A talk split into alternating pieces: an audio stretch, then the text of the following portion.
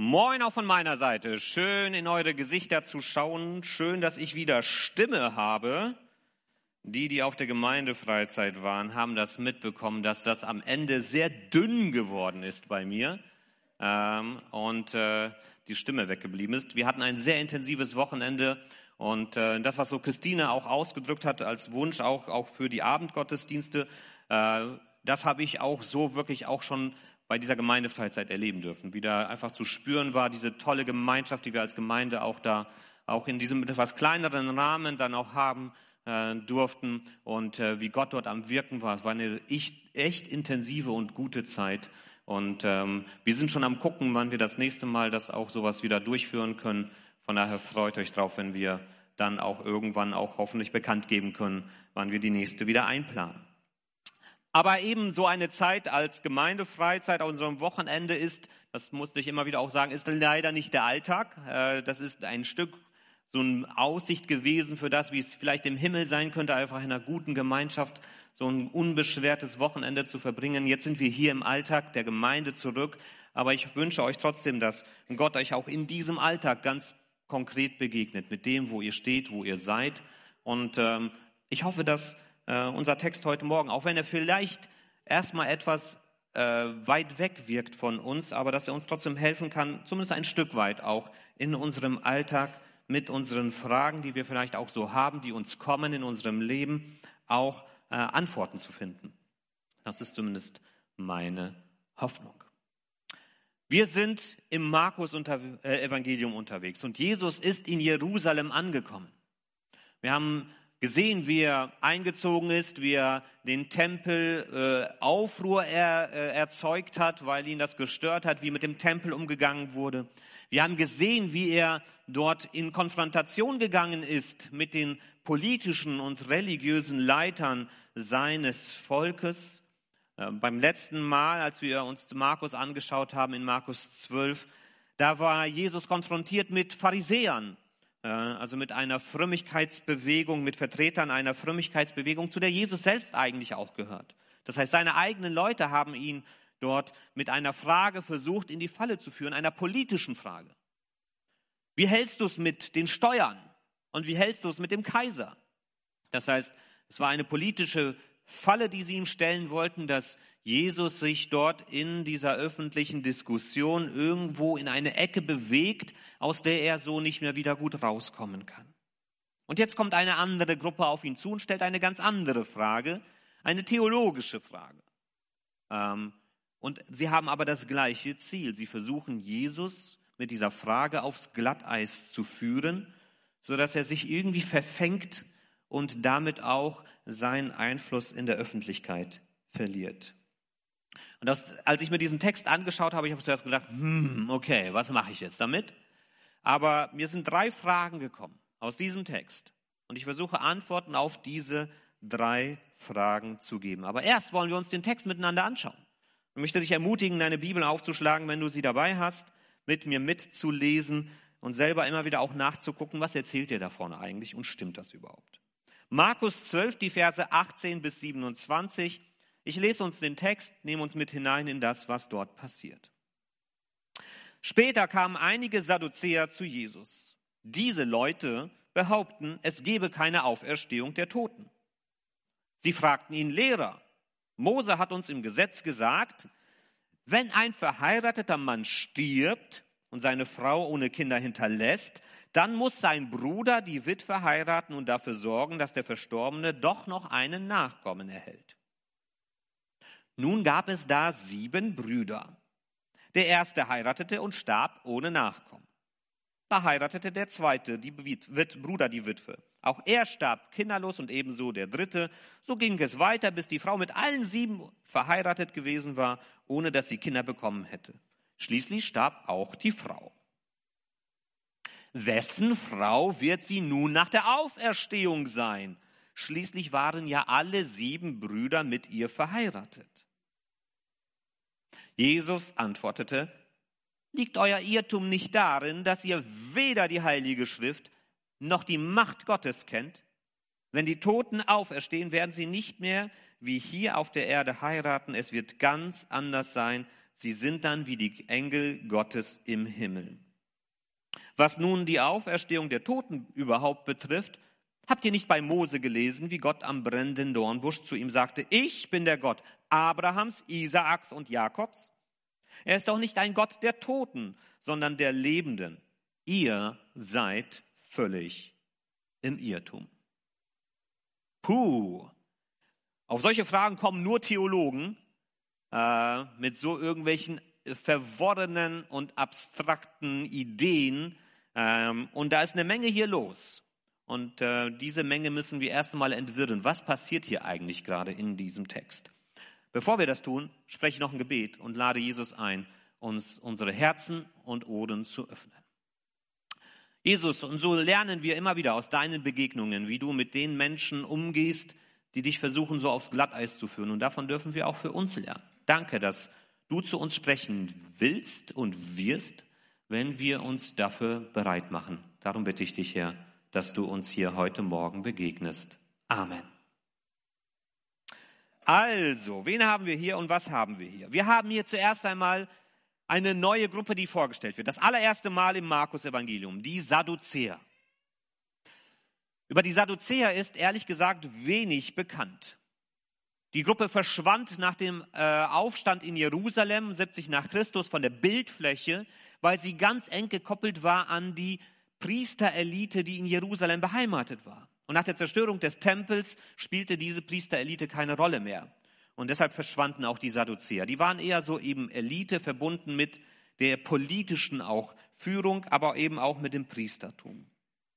Das Besondere an den Sadduzäern, soweit wir das wissen, ist, dass sie nur die fünf Bücher Mose als von Gott gegeben akzeptierten.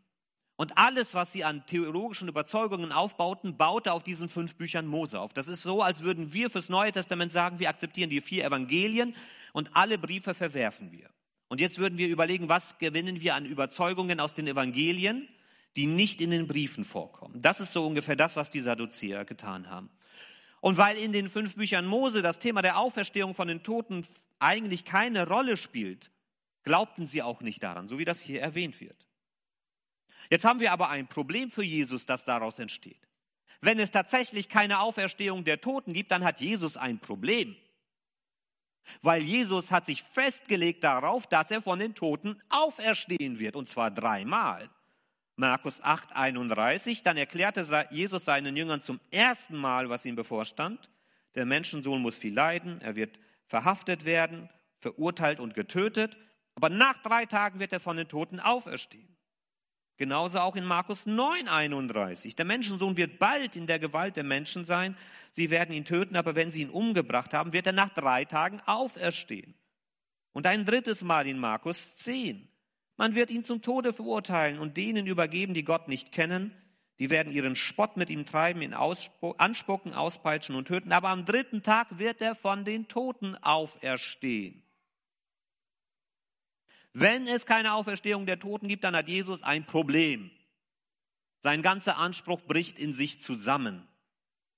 Und deshalb ist das ein Thema, was Jesus ganz zentral in seinen eigenen Lehren auch betrifft. Also, sie konfrontieren ihn hier eben jetzt mit einer Frage, die genau diese Frage der Auferstehung der Toten betrifft. Und sie kommen dazu auf ein, auf ein Thema zurück, was für uns heute absolut fremd vorkommt und vielleicht auch total irritierend und konfus und wo wir wahrscheinlich emotional null mit anfangen können. Lehrer, Mose hat uns im Gesetz gesagt, wenn ein verheirateter Mann stirbt und seine Frau ohne Kinder hinterlässt, dann muss sein Bruder die Witwe heiraten und dafür sorgen, dass der Verstorbene doch noch einen Nachkommen erhält. Das hier ist die sogenannte Leviratsehe, man könnte auch Schwagerehe dazu sagen. Und die ist tatsächlich im Gesetz von Mose verankert, 5. Mose 25. Genau das wird hier gesagt. Wenn ein verheirateter Mann kinderlos stirbt und in der Nähe ein Bruder von ihm lebt, muss dieser die Witwe zur Frau nehmen. Sie soll keinen Mann außerhalb der Familie heiraten, sondern ihren Schwager. Der erste Sohn, den sie dann zur Welt bringt, soll als Sohn des Verstorbenen gelten, damit sein Name in Israel weiterlebt. So, stell dir mal vor, du müsstest deinen Schwager heiraten. da kommt schon. Ich weiß nicht, was für eine Beziehung ihr zu eurem Schwager habt als, als Frauen, wie ihr euch versteht und so weiter. Das will ich gar nicht kommentieren. Es ist etwas, was sehr strange ist für uns. Das gebe ich ganz, ganz ehrlich zu. Aber es hat innerhalb dieses Systems des Judentums ein konkretes Ziel und das Ziel wird hier ausgedrückt. Was passiert mit dem Erbteil, wenn nur Söhne erben können, aber es keinen Sohn gibt? Dann übernehmen andere dieses Erbteil und es bleibt nicht mehr in der Familie. Und um das zu verhindern, muss ein männlicher Nachkomme her. Und deshalb war es vorgesehen, damit eben der Familienbesitz auch Familienbesitz bleibt, dass eine Frau ohne Kindern den Schwager ihres Mannes, oder den Bruder meine ich, ihres Mannes heiratet, ihren Schwager. Damit daraus dann ein Sohn entsteht, der dann rechtlich Sohn des verstorbenen Bruders ist. Und so Nachkomme und Erbe und den Namen weiterführt und so weiter. Das ist die Idee dahinter. Für uns, wie gesagt, strange. Aber Teil und fester Bestandteil der jüdischen Tradition, die jeder damals kannte. Und jetzt wird es spannend. Jetzt kommt dieses verworrene, verkniffene, irgendwie was konstruieren, um Jesus in die Falle zu locken. Nun gibt es sieben Brüder. Der erste heiratete und dann sterben sie alle und dann ist die Frage, wenn auch die Frau stirbt und sie begegnen sich alle im Himmel, sind alle vor dem Himmelstor und da kommen die ganzen sieben Männer und diskutieren darüber, mit wem sie jetzt dort im Himmel verheiratet ist. Das ist hier die Frage. Und Jesus beantwortet uns diese Frage. Wenn du schon an die Auferstehung der Toten glaubst, dann musst du darauf eine Antwort finden, wenn du auch das Gesetz von Mose ernst nimmst. Das heißt, es ist eine doppelte Frage. Entweder sagt Jesus, ja, nee, Auferstehung der Toten, nette Idee, aber funktioniert nicht. Dann hat er ein Problem mit seinen eigenen Leuten. Oder er sagt halt eben, hm, Mose hat das zwar damals gesagt, aber äh, gilt so nicht. Dann hat er ein Problem mit denen, denen die Gesetze von Mose wichtig sind. Oder er muss irgendeine Antwort auf diese verworrene Frage finden. Also es ist ganz bewusst eine Frage, die so konstruiert ist, dass Jesus hier ins Schlingern geraten soll. Und dass Jesus es sich mit irgendwem, der ihm wichtig ist oder der auch äh, sich irgendwo zu Jesus auch stellen könnte, verscherzt. Und wie geht jetzt Jesus mit dieser Frage um? Jesus reagiert so, wie wir das auch schon beim letzten Mal gesehen haben. Er entzieht sich dieser Alternativdarstellung, als gäbe es nur diese Option auf eine Sache zu reagieren. Er beschreibt sie als unzulässig eng. Er antwortet sowohl auf ihre Frage in einer gewissen Hinsicht, aber er geht dann einen Schritt weiter sogar und geht auch auf die Überzeugung der Sadduzäer ein, mit Blick auf die Auferstehung der Toten. Also er beantwortet hier zwei Fragen. Ihre ganz konkret gestellte Frage und dann spricht er die Sadduzäer auf ihrem eigenen Homegebiet an, auf dem, wo sie von überzeugt sind. Wo liegt jetzt der Denkfehler der Sadduzäer?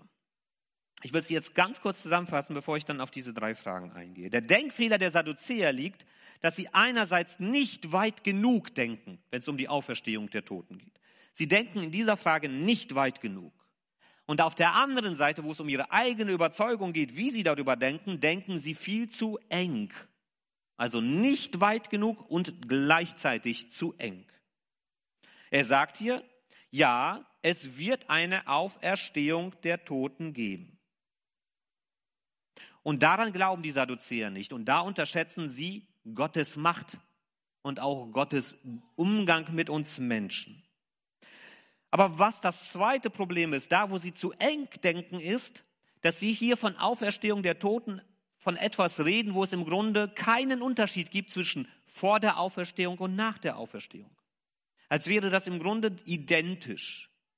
Und als gäbe es dort nicht große, wichtige Unterschiede zwischen dem Leben vor dem Tod und dem Leben nach dem Tod. Und in dieser Frage reicht ihre Vorstellungskraft eben nicht weit genug. Und wir wollen uns diese zwei Fragen plus eine extra Frage ähm, jetzt miteinander anschauen. Was ist die erste Frage, die sich hier aus diesem Text für uns stellt?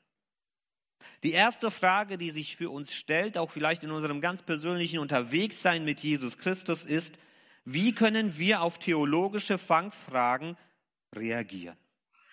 Wie gehen wir damit um, dass Leute solche Fragen an uns herantragen? Das haben wir schon beim letzten Mal ein bisschen angeschaut.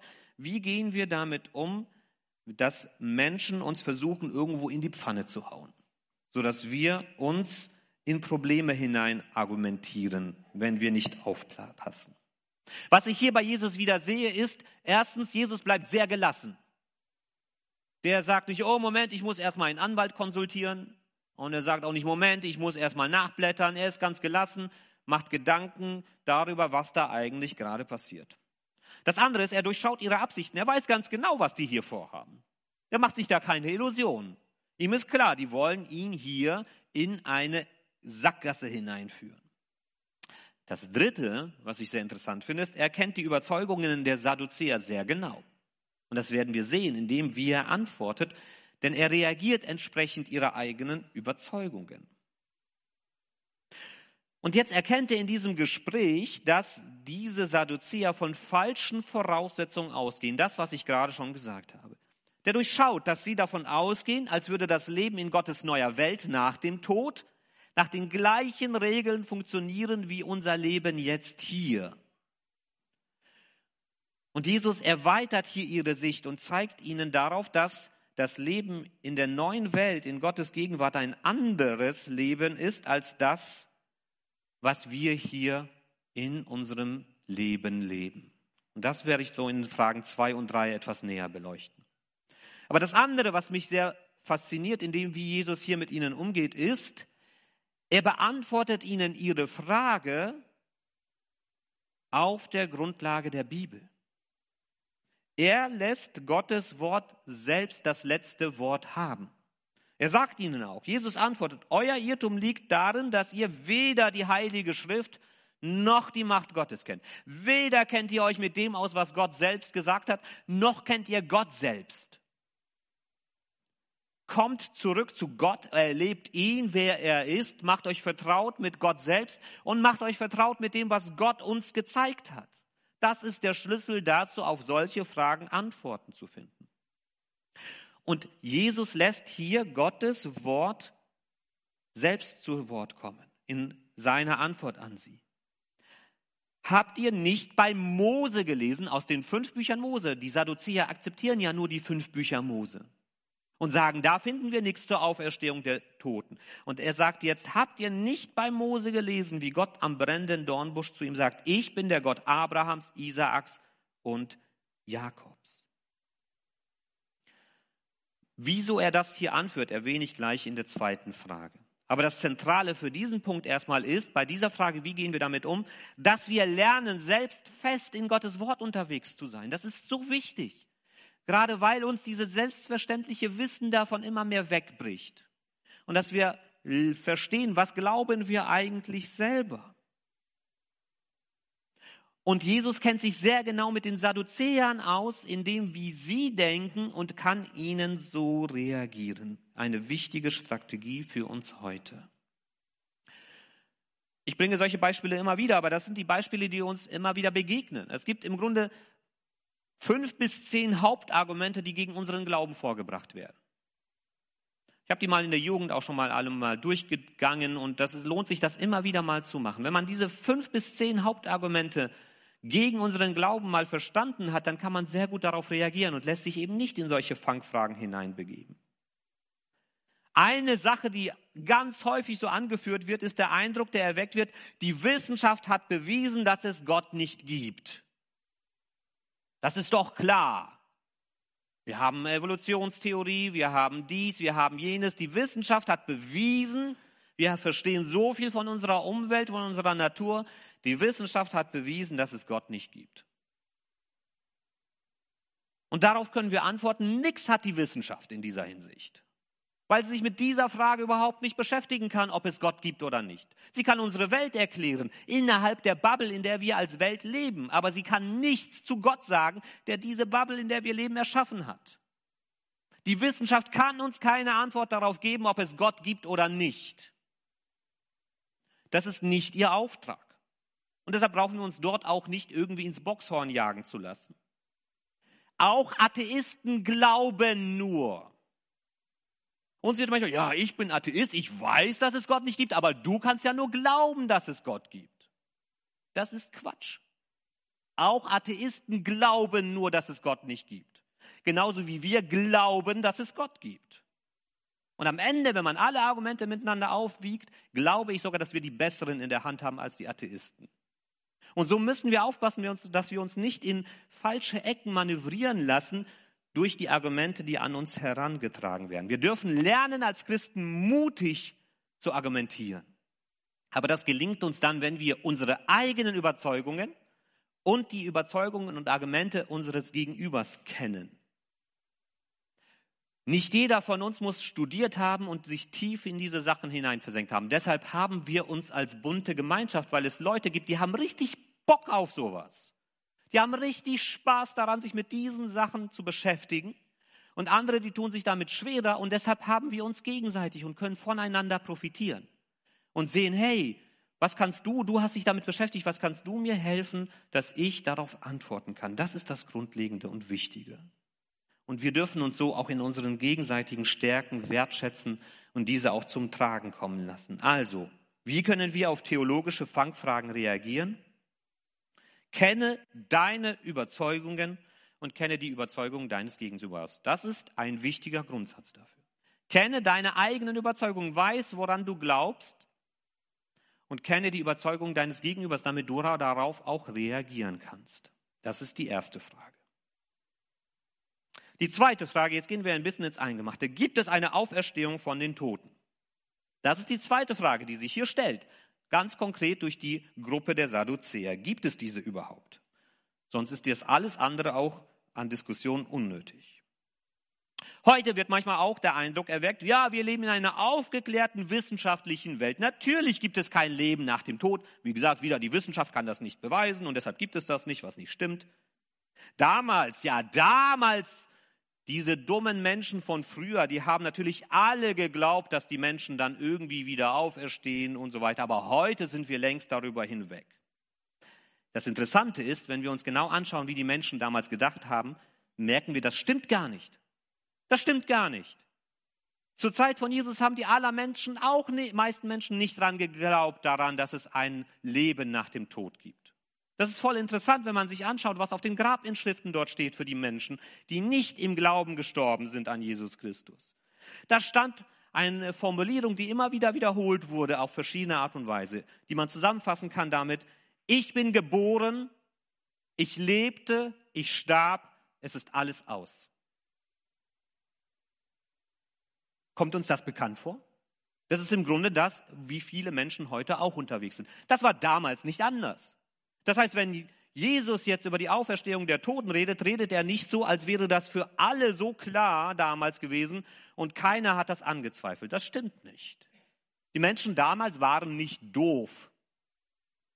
Sie haben vielleicht nicht alles so im Umfang gewusst wie wir, aber sie waren nicht doof. Und die Menschen damals hatten genauso ihre Zweifel daran, ob es überhaupt etwas gibt, wenn wir unsere Augen schließen. Wie reagiert jetzt Jesus auf diese Frage? Eben mit diesem Zitat. Ich bin der Gott Abrahams, Isaaks und Jakobs. Das ist die Situation, wo Mose Gott begegnet am brennenden Dornbusch. Eine ganz intensive Erfahrung zwischen Mose und Gott. Wieso nennt jetzt Gott in dieser Situation Abraham, Isaak und Jakob? Er erinnert Mose daran, dass er mit seinen Vorfahren einen Bund geschlossen hat. Aber welche Bedeutung haben jetzt diese drei Menschen, die längst zu Staub zerfallen sind? Wieso sollte Gott sie anführen? Gott ist nicht sentimental. Wieso erwähnte hier drei Menschen, die bedeutungslos sind für die Situation, in der Mose mit Gott steht? Das ist das Grundargument, was Jesus hier anführt. Er sagt, weil diese Menschen nicht einfach nur zu Staub verfallen sind und bedeutungslos geworden sind, sondern sie sind fest aufgefangen in ihrem Leben durch die feste Hand Gottes. Und dass unsere Bedeutung und dass unser Dasein als Menschen nicht damit aufhört, dass unser Körper hier zerfällt, sondern dass es etwas gibt, was über dieses Leben hinein Bestand hat. Gott stellt sich Mose in diesem Zusammenhang vor als Jahwe, als ich bin der, der ich immer bin, als Gott, der lebendig ist. Und als ein Gott, der lebendig ist, will es Gott mit Menschen zu tun haben, die lebendig sind. Gott hört nie auf zu sein und er möchte Gemeinschaft mit uns haben, damit auch wir nie aufhören zu sein. Gott ist die Quelle des Lebens und er gibt uns das Leben selbst. Und deshalb hat er die Macht und die Kraft, unser Leben auch über den Tod hinaus zu bewahren. Du, wie du hier sitzt, bist nicht dafür geschaffen worden von Gott, um zu Staub zu verfallen und aufzuhören zu existieren. Dafür bist du nicht von Gott gemacht worden.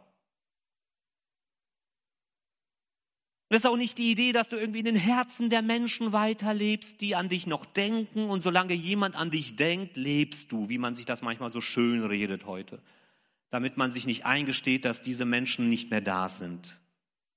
Gottes Plan ist viel größer und weitreichender. Du bist für die Ewigkeit geschaffen. Das hat Gott im Sinn gehabt, als er den Menschen gemacht hat. Für die Ewigkeiten und nicht als Gedanke, und nicht als Energie im Universum, sondern du als Person mit deinen Erfahrungen und mit deinem Wesen und mit allem, was dich ausmacht. So sollst du mit Gott die Ewigkeit verbringen. Aber dieses neue, ewige Leben gibt es nur durch die Verbindung mit dem, der uns dieses Leben geben kann und will, Jesus Christus selbst. Und deshalb lautet die Frage, die Antwort auf diese zweite Frage, du bist für die Ewigkeit geschaffen. Darum nimm das Geschenk des neuen Lebens aus Gottes Hand an. Du bist für die Ewigkeit geschaffen. Nimm dieses Geschenk an, das Gott für dich bereithält in Jesus Christus. Und jetzt kommen wir zu der dritten Frage, die fast die spannendste ist in dieser Situation. Was ist dann aber unsere bleibende Identität in der Ewigkeit? Was bleibt von mir? Was macht mich als Menschen eigentlich aus, wenn alles abgestreift ist, was vergänglich ist und zu Staub zerfällt? Ich habe es erwähnt, der Fehler der Sadduzäer ist es, dass sie gemeint haben, der Mensch vor der Auferstehung und nach der Auferstehung ist im Grunde der gleiche. Vollkommen identisch. Jesus zeigt eine andere Wirklichkeit. Wenn die Toten auferstehen, werden sie nicht mehr wie wir auf der Erde heiraten. Es wird ganz anders sein. Sie sind wie die Engel Gottes im Himmel. Das ist ein Satz, der häufig missverstanden wird. Wir haben dann die Vorstellung, dass wir als Engel nach, der, nach dem Tod dann auf den Wolken sitzen und Harfe spielen. Und vielleicht kennt ihr das, es gibt so ein, eine lustige Geschichte, die kann man auch bei YouTube gucken, über so ein barbarisches Volk aus dem Süden, die Bayern, die sind weit weg von hier. Und da gibt's, äh, da gibt's diese Geschichte vom Münchner im Himmel. Ich weiß nicht, ob ihr die kennt, von Aloysius. Der stirbt und kommt in den Himmel und muss dort Harfe spielen. Und, äh, und nervt den ganzen Himmel mit dem Halleluja, sag ich und ruft die ganze Zeit voller Frust immer mehr, weil es dort kein Bier im Himmel gibt. Und wird dann auf die Erde geschickt und wird dort vergessen und dann sind alle glücklich. Er ist nicht mehr im Himmel und er darf im Hofbräuhaus sitzen und ist alles in Ordnung. Aber so lustig wie die Geschichte ist, sie verbindet hier eine Vorstellung, die bei vielen Menschen im Kopf sitzt. Wir werden sein wie Engel, wir werden Engel sein, die Harfe spielen. Das ist unsere Bestimmung für die Ewigkeit. Und das ist nicht das, was Jesus hier sagt. Er sagt nicht, ihr werdet Engel werden, sondern er sagt, ihr werdet in einer bestimmten Situation, in einer bestimmten Hinsicht wie Engel sein. Und es geht hier nämlich darum, wie wir über, als, als Körper in der Ewigkeit funktionieren. Und er bezieht das ganz konkret auf die Frage auch von Heirat. Ihr werdet nicht mehr heiraten in der Ewigkeit. Da gibt es das nicht mehr. Wieso? Denn ein unsterblicher Körper funktioniert anders als ein sterblicher Körper. Wir heiraten und bekommen Kinder, weil es sonst keine Menschen geben würde, wenn wir das nicht tun würden. Aber in der Ewigkeit ist das nicht mehr nötig. Das heißt, manches von dem, was uns hier so stark ausmacht, fällt dann weg. Und Jesus erwähnt hier deshalb ganz konkret den Bereich der Geschlechtlichkeit und Sexualität. In der Ewigkeit gibt es kein Heirat mehr und kein Kinderbekommen mehr. Diese Sachen ändern sich. Und da haben die Sadduzäer nicht weit genug gedacht. Unsere Erfahrung ist die, die geprägt ist von 1. Mose 1. Gott schuf den Menschen als sein Abbild, als Abbild Gottes schuf er ihn, als Mann und Frau schuf er sie. Gott segnete sie und sprach zu ihnen, seid fruchtbar und vermehrt euch, bevölkert die Erde. Das ist unser Auftrag und daher entsteht auch unsere Zweigeschlechtlichkeit zwischen Mann und Frau, weil wir diesem Auftrag so nachkommen. Die sind wichtig und sie prägen auch einen großen Teil unseres Lebens, unserer Erfahrung in dieser Wirklichkeit. Aber es ist nicht das, was uns im Kern ausmacht, wer wir sind, unsere Geschlechtlichkeit und unsere Sexualität. Aber wenn wir unsere Zeit gucken, sehen wir, dass gerade diese beiden Bereiche immer mehr Raum gewinnen bei der Frage, wer bin ich eigentlich? Dass wir Menschen fast komplett reduziert werden auf Geschlechtlichkeit und Sexualität. Dass es nicht ein Ausdruck meiner Identitätserfahrung ist, sondern dass Menschen heute definieren, dass das meine Identität ist. Meine Sexualität und Geschlechtlichkeit ist meine Identität. Und das ist aus biblischer Sicht nicht richtig. Denn Geschlechtlichkeit und Sexualität vergehen. Die lassen wir hier zurück. Und unsere Identität kann also davon nicht abhängig sein, denn was würde sonst dann in die Ewigkeit mit rübergehen? Unsere Identität wird nicht von dem abhängig gemacht, wie wir unsere Geschlechtlichkeit und Sexualität wahrnehmen und erleben, sondern unsere Identität hängt daran, wie Jesus dich sieht. Das ist das, was bleibt. Das, was Jesus in dir sieht, als Mensch, als Person. Was, Jesus, siehst du in mir, ist die Frage, auf die es ankommt. Wer bin ich, Jesus Christus, in deinen Augen? Jesus. Nur Jesus und nicht die Dinge dieser Welt sprechen mir meine Identität zu und bestimmen, wer ich bin. Und wir dürfen diese Identität, die wir in Jesus haben, das, was er in uns sieht, mit ihm zusammen entdecken. Und das kann für jeden individuell sein. Wer bist du in den Augen von Jesus? Was sieht Jesus in dir? Das ist eine, eine Reise, auf die du dich mit Jesus begeben kannst. Darauf kann ich dir keine Antworten geben, was Jesus in dir sieht. Im ganz Konkreten, im ganz Einzelnen. Geh da ins Gespräch mit Jesus, mach dich auf diese Entdeckungsreise, bring ihm diese Frage wieder und wieder. Aber es gibt hinter dieser Frage, die jeden für uns ganz persönlich hat, gibt es eine gemeinsame Basis, die wir alle teilen. Und diese gemeinsame Basis ist auch das, was uns auch in die Ewigkeit begleiten wird. Wer bin ich als Mensch? Das, worauf es ankommt, wer ich als Mensch bin, ist, ich bin ein geliebtes Kind Gottes. Das definiert meine Identität. Gott hat mich gewollt. Gott hat dich gewollt. Mit deinem Charakter, mit deinen Gaben und Fähigkeiten, mit deinem Wesen. Dass wir damit nicht immer richtig umsetzen in unserem Alltag, ist eine andere Sache, aber trotzdem bist du so, wie du bist, von Gott gewollt und gewünscht. Und diese Beziehung zu Gott ist das, was bleibt. Das ist das, was uns in die Ewigkeit trägt. Das, was Paulus in Galater 2, 19 und 20 ausdrückt. Ich bin mit Christus gekreuzigt. Nicht mehr lebe ich, sondern Christus lebt in mir. Nicht mehr lebe ich mit meinen eigenen Vorstellungen von dem, wer ich bin, sondern ich übernehme die Vorstellungen von Christus für mich. Ich frage ihn, wer bin ich in deinen Augen? Und das, diese Beziehung zu Christus, dass Christus in mir ist, das trägt mich in die Ewigkeit, in die neue Welt Gottes. Und das bleibt, wenn auch vieles andere zurückgelassen wird. Das ist eine gute Basis, auf der wir stehen können. Das heißt, was ist unsere bleibende Identität in der Ewigkeit. Was bleibt von mir? Was macht mich aus, wenn alles Vergängliche abgestreift wurde? Du erhältst deine bleibende Bedeutung durch deine Verbindung zu Jesus Christus. In Jesus findest du das, wer du bist.